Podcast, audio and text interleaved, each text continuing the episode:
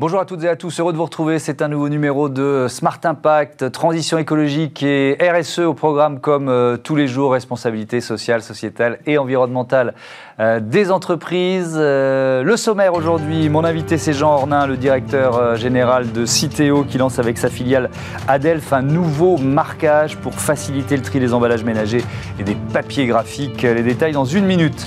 Notre débat, il porte sur la traçabilité des matériaux dans le bâtiment. Vous verrez notamment comment euh, Eiffage travaille sur le bois et bientôt l'aluminium et le béton pour changer sa façon de construire. Et puis dans euh, Smart Ideas, on va parler compost avec Jérôme Sandier. Il est ingénieur et maître composteur. Voilà un nouveau métier, ça existe. Il va nous donner quelques conseils simples et pratiques. Voilà pour les titres, c'est Smart Impact, c'est 30 minutes et c'est parti.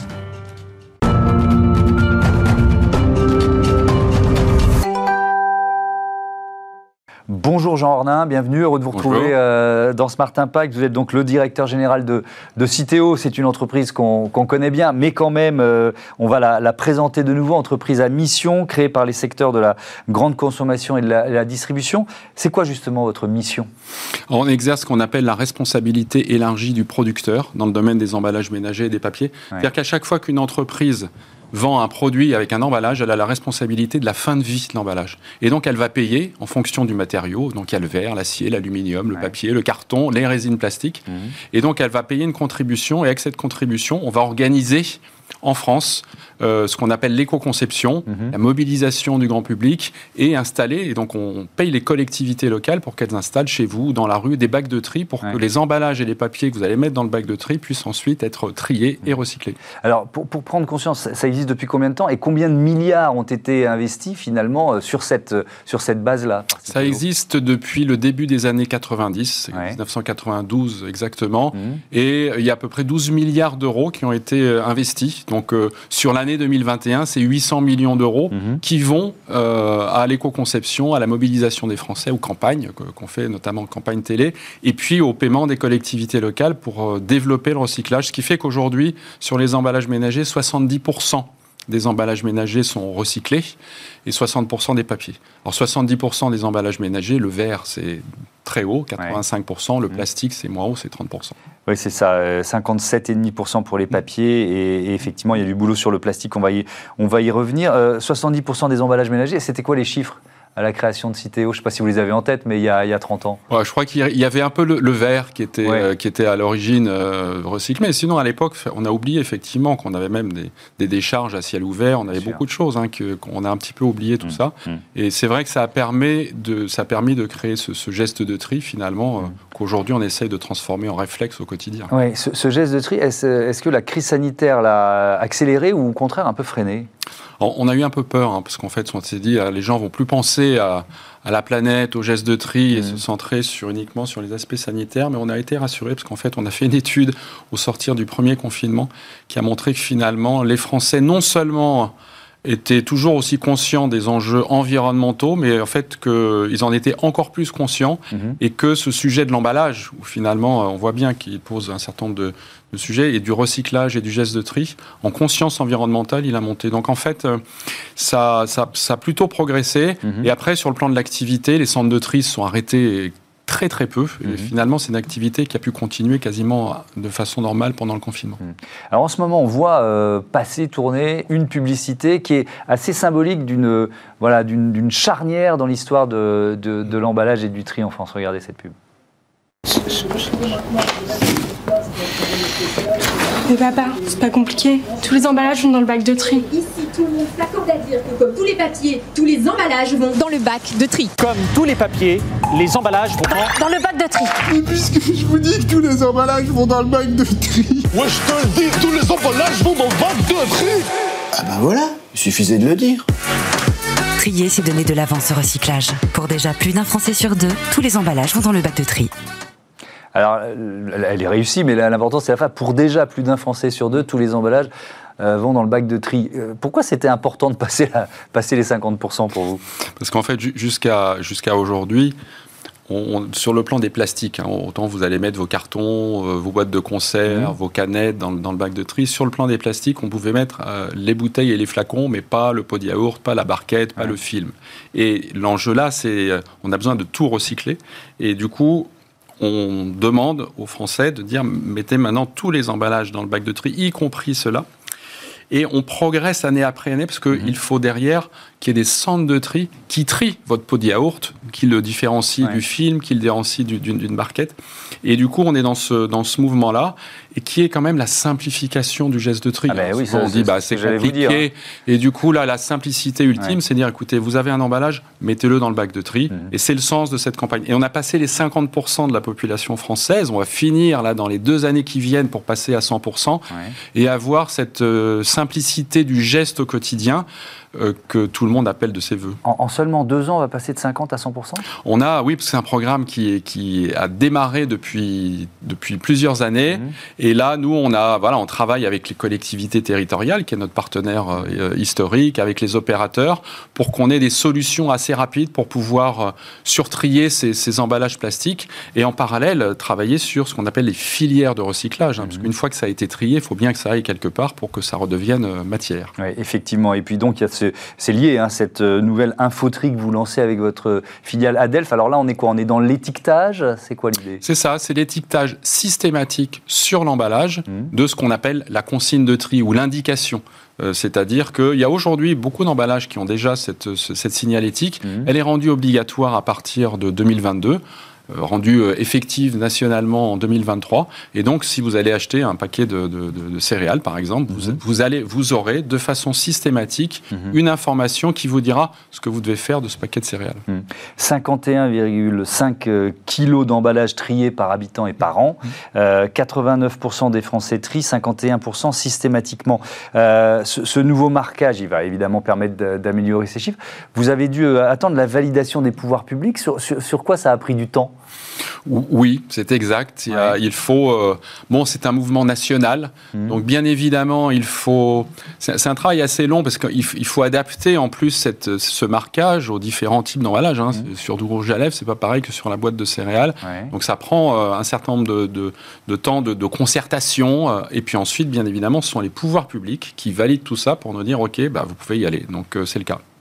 Euh, 21% des plastiques recyclés aujourd'hui, on a vu le chiffre s'afficher te- te- tout à l'heure. Pourquoi on est si bas? Euh, Alors, le, le- le chiffre exact d'ailleurs, aujourd'hui, c'est 29% sur les emballages ménagers. Ok. Sur les parties emballages ménagers, 29% sont, sont effectivement C'est au le ministère de la Transition écologique qui donnait ce chiffre, mais peut-être qu'il Oui, qui a, donné un chiffre peut-être plus général sur l'ensemble des emballages, y compris les emballages industriels. Voilà. Mm. Dans notre partie, c'est 29%. Mais c'est pas assez. Je veux Oui, dire, ça reste- fine, ça reste, ça reste faible par rapport au reste. faible. Mm. Et, et c'est vrai que bah, a, y a deux raisons. Le premier, c'est que euh, à l'origine, effectivement, on a créé des filières de recyclage sur les bouteilles, les flacons, donc votre eau, votre soda, et donc ce sont des systèmes qui tournent bien. Et tout le reste, on a attendu un peu d'avoir la technologie pour recycler, donc votre pot de yaourt, votre film, votre barquette. Et du coup, ces technologies aujourd'hui euh, existent, elles arrivent, et donc on peut euh, basculer, on va dire, de, l'autre côté pour arriver à créer ces filières de, ces filières de recyclage. Parce qu'il faut bien imaginer quelque chose. Le- le- le- L'emballage en plastique que vous allez mettre dans le bac de tri, il faut qu'il soit, il faut qu'il soit recyclé. Il faut donc qu'il y ait des gens qui le, qui le rachètent, qu'il y ait une technologie de recyclage. Aujourd'hui, il y a des nouvelles technologies euh, très innovantes en matière de recyclage par dépolymérisation, dissolution, recyclage chimique, recyclage enzymatique. Donc tout ça évolue. Et du coup, ça nous permet de pouvoir progresser sur le plan du, du recyclage Ouais. de, de nos emballages. on va y revenir sur, sur l'innovation, la, la R&D, mais euh, si, si moi je mets euh, euh, mes pots de yaourt ou des films plastiques avec voilà, le, le reste des emballages, qu'est-ce qui se passe derrière? Ça- Je vais compliquer le travail du, euh, euh, du tri. euh, co- comment, comment vous faites en fait? Je me suis souvent posé la question. Si je fais une erreur, moi, en tant que citoyen. Souvent, d'ailleurs, c'est toujours intéressant d'aller dans un centre de tri. Et. Un jour, je vous y inviterai. Parce qu'en fait, c'est intéressant de voir qu'aujourd'hui, le tri, il y a le, le tri, alors il y a du tri mé- mécanique, du tri balistique, du tri, et du tri optique. C'est-à-dire que le, le- le tri optique peut séparer le polystyrène du PET, le PET du PEHD, etc. Ouais. Et vous avez maintenant l'intelligence. Oui, c'est de machine et Ouais. c'est très impressionnant à voir d'ailleurs, parce que finalement, ça, ça sépare à toute vitesse Mmh. euh, les différentes résines.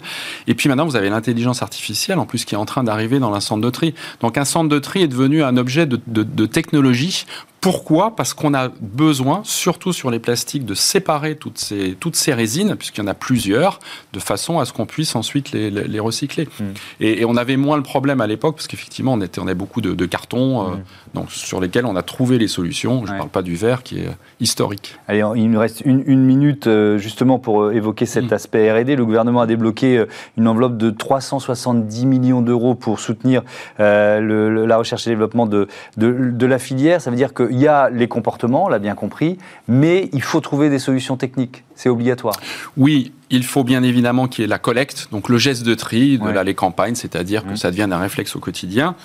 Ensuite, il faut que, j'ai dit tout à l'heure, il y a des résines qui ne sont pas encore euh, recyclées, effectivement. Donc, euh, on a besoin de cette technologie de recyclage. Donc, c'est important qu'il y ait des acteurs qui investissent dans des usines de recyclage. Donc, il y en a là qui ont fait des annonces, Michelin, enfin des, actes, des grands acteurs industriels, Total, en disant, écoutez, on peut reprendre euh, du plastique des poubelles, parce qu'en fait, on sait traiter ces sujets-là et refaire ensuite des granules. Et avec les granules, bah, on va le renvoyer, alors soit dans l'emballage, sinon dans le bâtiment ou dans l'automobile. Merci beaucoup, euh, Jean Ornin Bonvent à, à Citéo. On passe à notre débat, améliorer la traçabilité des produits et des matériaux. C'est tout de suite.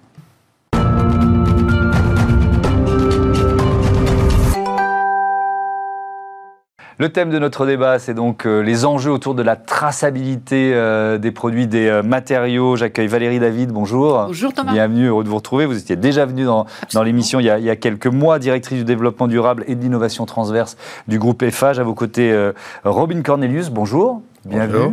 Euh, vous êtes le fondateur de Product DNA. C'est quoi Product DNA Product DNA, en bon français, c'est l'ADN du produit. Ben oui. C'est une entreprise qui a une vocation, c'est de tracer les produits, les processus, tout ce qui est autour d'un produit. Mhm. Ça peut même être autour d'un service. Et à partir de là, dans un- après avoir tracé tous les processus, pouvoir entreprendre des démarches de transparence vis-à-vis du consommateur. Donc c'est dire d'où vient, euh, par exemple, un matériau. On va prendre l'exemple du bois parce que c'est vraiment sur, euh, sur cette, euh, ce premier matériau que vous avez décidé de travailler ensemble. Valérie David, pourquoi cette démarche? Pourquoi vous avez dit on a besoin de, de tracer finalement? Bah, Thomas, comme vous le savez, euh, plus de 80% des émissions de gaz à effet de serre dans, dans les bâtiments, dans les travaux publics, sont liées aux matériaux entrants et aux procédés entrants. Donc, euh, si vous ne savez pas comment ils ont été produits, d'où ils viennent, comment ils ont été transformés, comment ils sont arrivés sur votre chantier, eh bien, finalement, euh, le matériau n'est qu'une promesse qu'il ne tient peut-être pas. Donc, si vous prenez du bois qui vient de Biélorussie, qui a été transformé en Autriche et qui est arrivé sur votre chantier en, en camion, bah, il n'est pas forcément bas carbone. Par contre, s'il vient d'Auvergne-Rhône-Alpes et que vous savez de quelle Syrie il provient, est-ce que la forêt de provenance était gérée durablement, est-ce que le transformateur respecte les règles sociales et environnementales, eh bien, la promesse commence à devenir réalité et votre client vous remercie de cette transparence. Est-ce que vous avez modélisé, euh, ou en tout cas quels sont vos espoirs en matière d'impact, d'amélioration de, d'amélioration de votre impact carbone justement? Eh bien, l'amélioration de l'impact carbone est directement liée euh, à la proximité. Je vais vous Ouais. donner un exemple. La Tour Hyperion à Bordeaux, Mhm. euh, eh bien, la totalité du bois de la Tour Hyperion à Bordeaux, qui est la plus haute tour euh, de bois en France, en bois, pardon, de France, euh, Ouais. vient euh, d'Aquitaine. C'était une des demandes euh, du client. Mais pour pouvoir garantir cette provenance, il faut passer par Product DNA. C'est ben, ce on que va- nous avons fait. on, on va prendre cet exemple de la Tour Hyperion. Comment vous avez travaillé? Eh ben, sous- on a d'abord été demandé euh, la traçabilité complète de- du groupe FH, Ouais. donc euh, réunir les informations. On remonte euh, de, de tous les fournisseurs, agents, sous- sous-traitants, même on peut aller jusqu'à la Syrie, puisque la, la demande du, du- du maître d'œuvre, de, donc Mhm. était que le propriétaire, région Aquitaine, voulait exclusivement du bois. Ça paraît simple de dire le bois doit venir de là. Mais oui, ça semble Mais quand simple. ils ont On dit- se dit c'est juste du bon sens. Ah, mais le bon sens. Comme disait euh, Valérie, là, le bois de construction, de construction, Ouais. je ne parle pas d'un arbre, il n'est pas vertueux par nature. Il est vertueux si on arrive. Comment il a été transformé Sous quelles conditions sociales Est-ce qu'il a fait trois fois le tour de la Terre Mhm. Ouais. Quel est son bi- euh, bilan CO2 Donc l'œil ne voit que la surface des choses. Mhm. La traçabilité permet de creuser un peu plus. Voilà un peu Et- notre mission. D'accord. Et donc là, est-ce que c'était plus facile parce que, c'est vraiment une question de béotien, vous allez peut-être me dire, il raconte n'importe quoi, mais est-ce que c'était plus facile parce qu'il y, a y la forêt des Landes à côté et que donc vous avez pu vous fournir euh, à cet endroit-là? Non, Non? Non, en fait non. On se base sur des faits. Qu'il faut vérifier. Mhm. On parle de greenwashing, euh, pff, etc. Mhm. Mais avec des faits, vérifier, notamment, comme on en parlait, la blockchain. Vous Ouais. savez, c'est un peu barbare, mais la blockchain, on saisit, on grave Ouais. les informations, Mhm. comme chez un notaire. Ouais. Il a, ce fournisseur a dit qu'il a livré là, et puis en fait, ça se révèle pas vrai, parce que c'est gravé. Quand on change quelque chose Mhm. chez un notaire, c'est aussi marqué.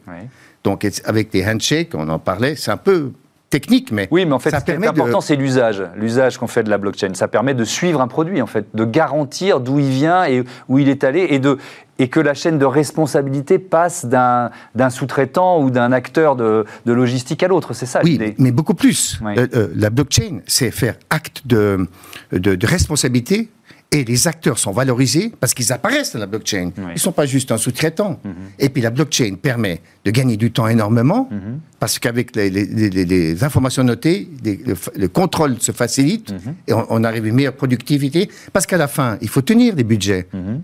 La, traçabilité, comme l'écologie, on en parlait hier avec des amis, c'est pas plus coûteux. C'est juste de prendre l'information qui existe et la mettre euh, en scène, Mhm. enfin la mettre en, justement pas en scène, en- sur une chaîne Ouais. et la démontrer. Ouais. C'est simple. Et faire en sorte que l'information soit inviolable. On est des architectes en fait. Oui, on recueille. C'est euh, c'est en ça que la, la blockchain a- a- intervient euh, euh, aussi. Il y a un autre exemple, Valérie Da- David, c'est le lycée Vaugelas. On est près de Chambéry, on est en, en Savoie. Oui, c'est la première opération qu'on a faite avec Product DNA. Ouais. C'est l'extension de l'internat du lycée Vaugelas en bois euh, issu exclusivement d'Auvergne-Rhône-Alpes. Là aussi, le maître d'ouvrage public était soucieux de pouvoir soutenir sa propre filière. Euh, Au-delà du fait qu'on s'assure que les essences viennent des forêts d'Auvergne-Rhône-Alpes, il y a aussi euh, tout l'écosystème local qui travaille, Euh, les gens qui coupent, les gens qui transforment, euh, les gens qui, qui transportent.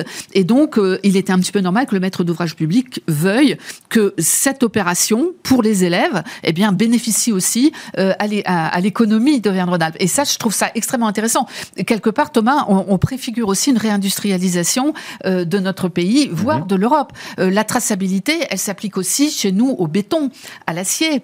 Euh, quand vous dites je travaille avec un acier qui vient unique, exclusivement d'Europe, c'est quand même un peu plus rassurant qu'un acier qui vient de très loin, de Chine, de Turquie, dans des conditions sociales et environnementales que vous ne connaissez pas. Donc cette traçabilité, euh, nous, de notre point de vue, pour que la construction soit vraiment durable, elle doit s'appliquer aux matériaux très carbonés comme aux matériaux bas carbone tels que le bois.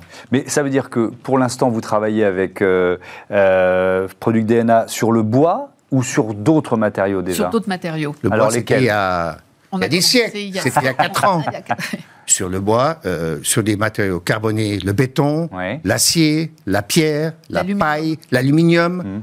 Beaucoup plus complexe, mais on y arrive. Mhm. Pourquoi c'est plus compliqué l'aluminium Parce qu'il y a- il y a plusieurs euh, éléments énergétiques pour produire de l'aluminium, le bauxite, le- le- l'électricité notamment. Et d'où vient l'électricité? Euh, Par exemple, c'est l'électricité, euh, l'électricité solaire, au fil de l'eau, euh, etc. Mais tout est complexe, mais simple. Il suffit de travailler la granularité et de rentrer l'information. Mhm. Mais par rapport à Eiffage, c'est donc je prétends, on m'a demandé, vous avez beaucoup de concurrents qui vont... Concurrents, j'aime pas le mot concurrent, de partenaires dans le, Mhm. dans le travail. On n'a pas. Parce que la démarche, elle est holistique, elle est complète. On veut prendre le secteur primaire, matière, matériaux premiers, le secondaire, la transformation, et le tertiaire, le produit fini, là, en l'occurrence, c'est de fournir le, le bois de- et, le produit, et faire travailler les secteurs. Le consommateur, il ne faut pas le prendre pour un crétin. Il y a tellement d'éléments qu'il est, et qu'il il y a une énorme demande. hein, Le, consommateur euh, contraste la cosmétique, euh, des produits cosmétiques, etc. Ah, C'est très bien. En l'occurrence, Guerlain, euh, aussi euh, euh, pionnier comme Eiffage, c'est une démarche. Il faut y aller. Donc c'est un autre de vos clients. Faut pas rater le train. Guerlain, c'est un autre de vos clients. Oui, mais dans un autre domaine, la Ouais. cosmétique. Ouais. Et puis, mais soyons transparents. Le consommateur informé a aussi un devoir. Quand il est informé, ah mais je savais pas, je savais pas. C'est fini ça. On reste, il faut se responsabiliser Mhm. parce qu'à la fin des fins, on n'a qu'une petite planète. Et puis si on maîtrise, grâce à la traçabilité, on, euh, on accompagne les entreprises. Comment un produit est fait, produit, comment il est consommé, faut pas négliger. Comment il est recyclé, ça c'est demain matin. Quand Euh, il est recyclable? Quand il est recyclable. On en parlait juste avant, Eh ben, bah, euh, voilà. sur les emballages, Bah, avec Jean Ornin. Bah, voilà. Et le Mais ça fait combien d'années que vous faites ça? Euh, 15 ans.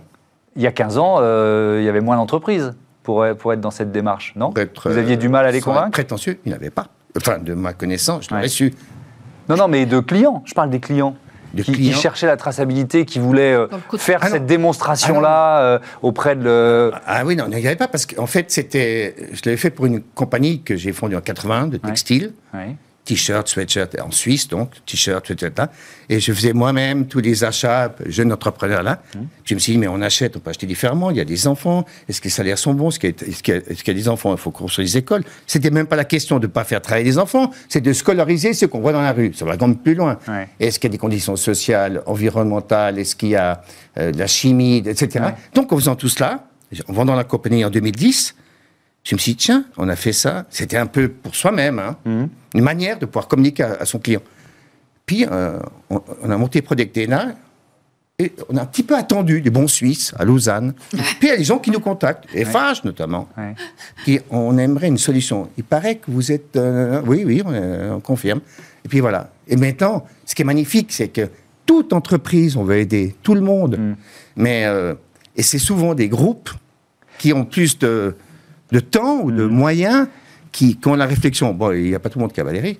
Non, c'est pas pour faire de la Non, mais alors justement, je reprends la main. Va- va- Valérie David, euh, moi ce qui m'intéresse aussi dans, dans- dans la démarche, c'est que on, on est quand même dans un secteur, le bâtiment, Oui. et notamment pour, euh, pour, pour citer FH dans une entreprise, qui est en train de complètement réinventer sa façon de travailler. Quoi. Vous, vous allez, vous allez construire différemment, vous êtes en train de construire différemment. Est-ce qu'on peut aller jusque-là? Euh, mais écoutez, je suis contente que vous utilisiez le terme différemment parce que le- la construction durable, c'est pas une différence de degré, c'est pas émettre un petit peu moins, c'est pas de l'amélioration continue, c'est construire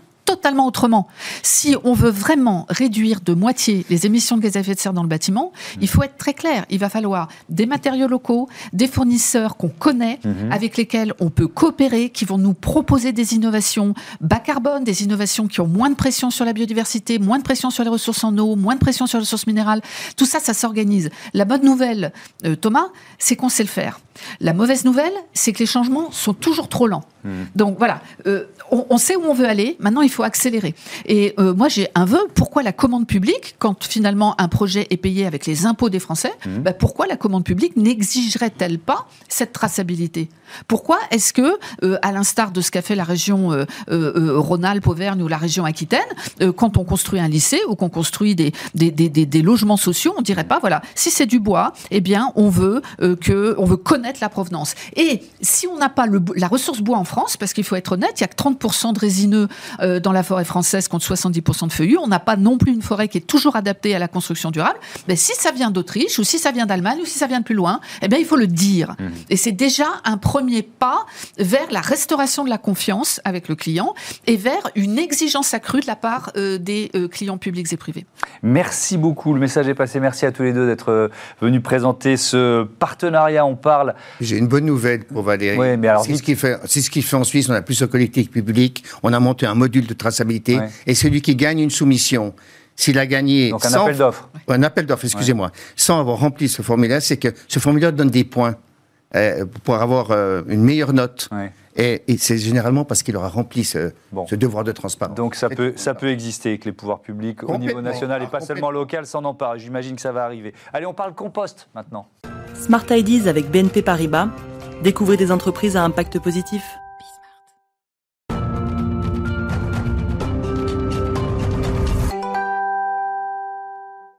Et pour ce euh, Smart Ideas, je vous présente mon invité euh, Jérôme Sandier. Bonjour. Bonjour. Bienvenue. Vous êtes euh, chargé de projet chez DM Compost. C'est quoi DM Compost? Alors, DM Compost, c'est une euh, TPE de 10 personnes Ouais. qui a été créée en 2013 autour du déchet alimentaire.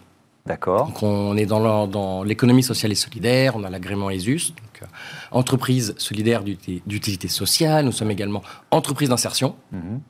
Et nous, nous animons donc toute notre activité autour de la gestion du déchet alimentaire en milieu urbain, sur la phase amont, le gaspillage alimentaire, comment lutter contre, Ouais.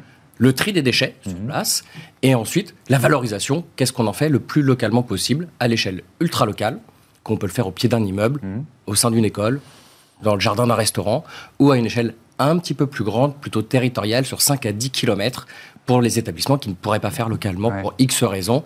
L'idée, c'est de garder le déchet le plus proche possible de là où il a été produit et de redistribuer le compost aux services espaces verts, Oui. aux habitants. Lui, là aussi, le plus proche possible. Le plus proche Évidemment, possible, le, le On on va pas faire traverser euh, le la France ou l'Europe, ce serait, Exactement. serait pas très cohérent.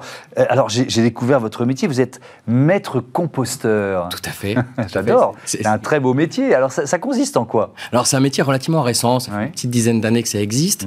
Euh, c'est un travail entre le réseau compost citoyen, qui regroupe des structures euh, euh, au niveau national, donc collectivités, entreprises, associations et bénévoles, euh, qui a structuré le domaine du compostage de proximité. En collaboration avec l'ADEME, ils ont créé tout un système de formation, référent de site, guide composteur, maître composteur, pour accompagner justement le développement de ces pratiques de compostage de proximité sur le territoire national. Et donc on accompagne que ce soit les citoyens ou les collectivités pour la mise en place de solutions pérennes et locales pour la gestion du déchet alimentaire. Alors, qui sont les, les clients de, de DM Compost? Plutôt des collectivités locales majoritairement, locales, ouais majoritairement des collectivités. Ouais. Également un petit peu d'entreprises, euh, de plus en plus sur les, euh, dans les services RSE, Mhm. qui souhaitent former leur personnel euh, sur des démarches soit à titre individuel, soit Mhm. au sein de l'entreprise, parce qu'il y a des restaurants d'entreprise qui produisent des déchets, forcément. Bien sûr. Et pour certains, ils se disent, bah, plutôt que de les emmener à 10, 20, 100 km pour faire de la méthanisation, pourquoi pas essayer de faire du relativement local, Mhm. euh, voilà, avec un sens pour éduquer aussi leurs salariés à ce qu'est cette ressource Ouais. euh, pour demain.